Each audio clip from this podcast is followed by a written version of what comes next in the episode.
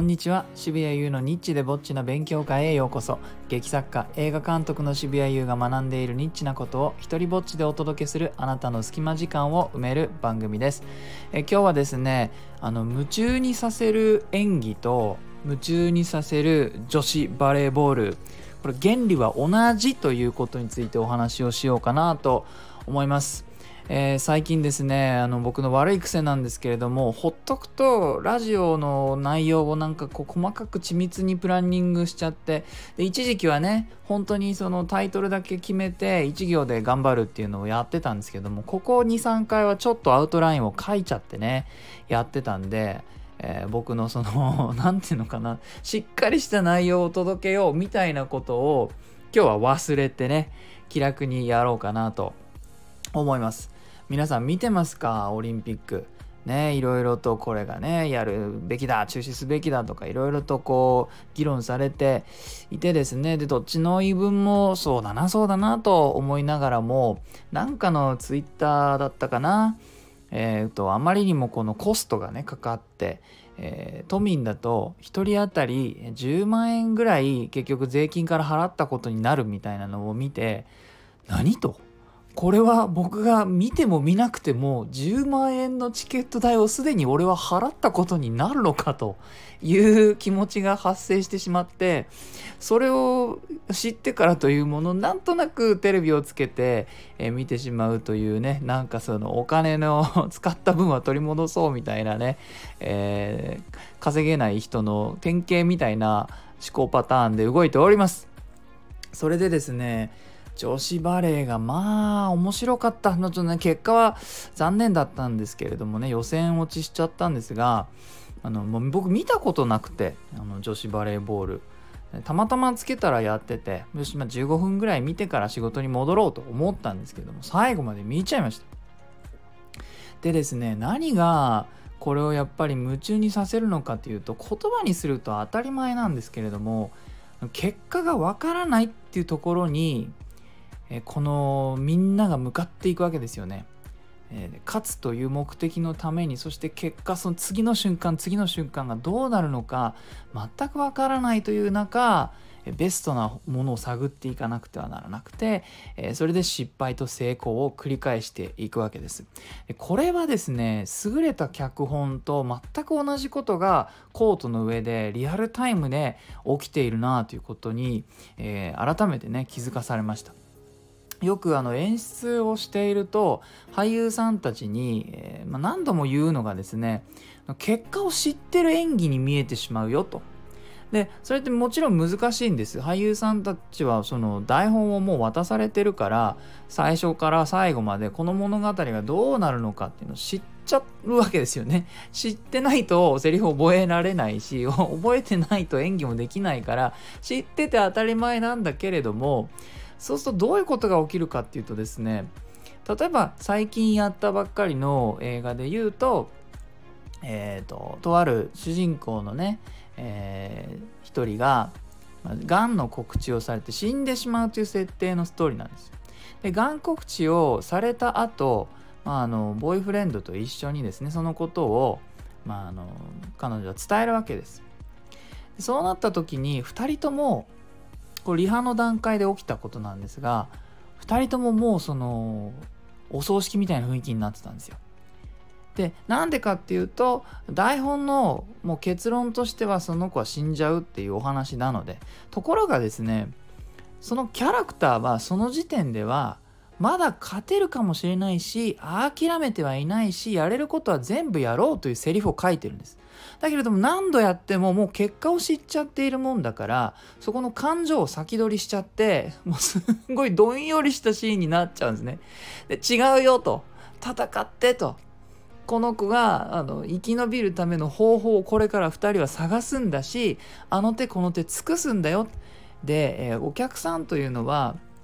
あの負けている人物より戦っている人物を見るから応援したくなるし感情移入するんだよっていう話を、まあ、繰り返しやって、まあ、結局そこのシーンっていうのはまあどうなのかな？なんかやっぱり負けちゃってるように僕には見えるんですけれどもどうしてもそういうことが起きちゃう。だからあのもちろんねスポーツの場合はその結果が決まっていないからそれをねあのみんなして、えー、求めていくというシステムだからそれは応援も生まれるし、そのなんていうのかな勝利に向かっていくっていうのをみんなで応援していくっていうのは、まあ、起きやすい仕組みですよね。だからねなんかうまい具合にこれがこのスポーツで自然に起きる現象がなんとか演技の方でもね、えー、できないかなと思いました。不思議なものですよ。あのー、なんだろうもうつけた時は名前も知らないで見てますよね僕。でこの自分の状態の変化が非常に興味深かった。最初は名前も知らないなんかひょろっとした背の高いあの、なんか顔がベビーフェイスなねこう大丈夫かなとかと思って見てるのがだんだんこう良くなってきてね古賀さんって言ったかな。もうすごくこうかっこよく見えたり可愛く見えたり綺麗に見えたりする瞬間が出てきて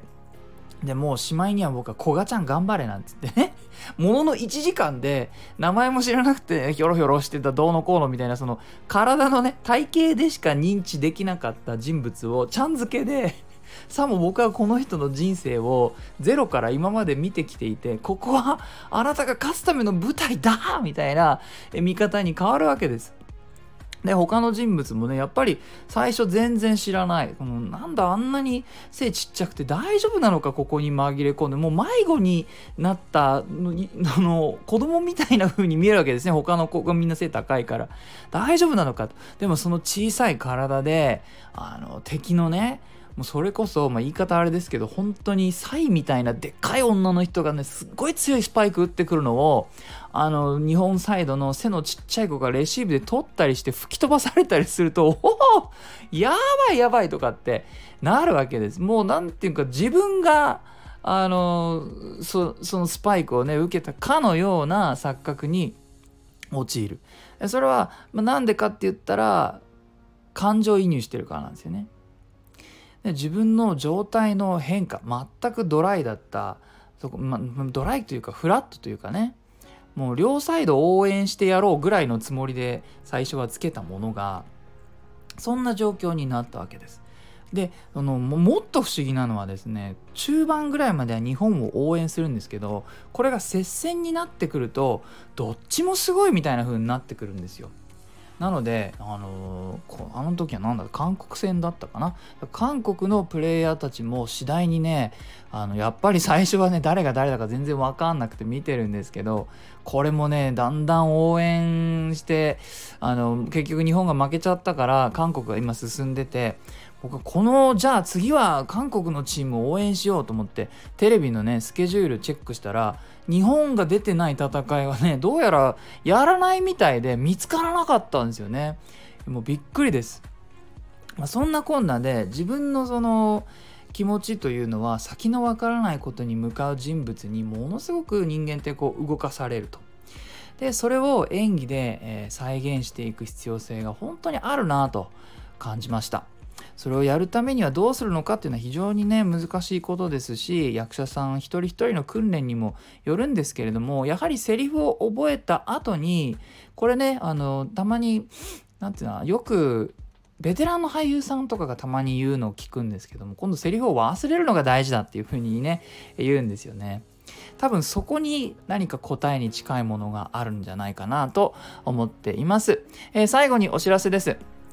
え、現在脚本監督作お姉ちゃんのダメ出し、え、を完成までの道のりをリアルタイムで体験できるポスプロ視聴フリーパスというものを発行しております、え、389テイクおよそ6時間分の素材がどうやって1本の映画になるのか、え、DVD の特典映像で見るようなメイキングをリアルタイムで体験できます、え、フリーパスの中身はですね映画の脚本それから全ての撮影素材が見られるリンク、え、編集音楽など各分野のプロフェッショナルとの打ち合わせがリアルタイムムで視聴できる URL そしてその内容が反映された映像や音楽が随時更新されていくという内容です。どんな風に変わっていくのか。次はですね音楽の方との、打ち合わせ。これをリアルタイムでね配信するので、よかったら参加してもらえたら嬉しいです。このその発見をね皆さんと共有するというのがこの企画でございます。詳細は概要欄に貼っておきます。よかったらチェックしてみてください、え、いいなと思ったらハートマークをタップしてください。Twitter もやってるのでよかったらそちらもフォローしてください。許可も上演料もいらない日本初の一人芝居コレクションモノローグ集穴は Amazon で好評発売中です。サイン本が欲しいよという方は僕のオンラインショップ渋々屋をチェックしてください。では渋谷優でした。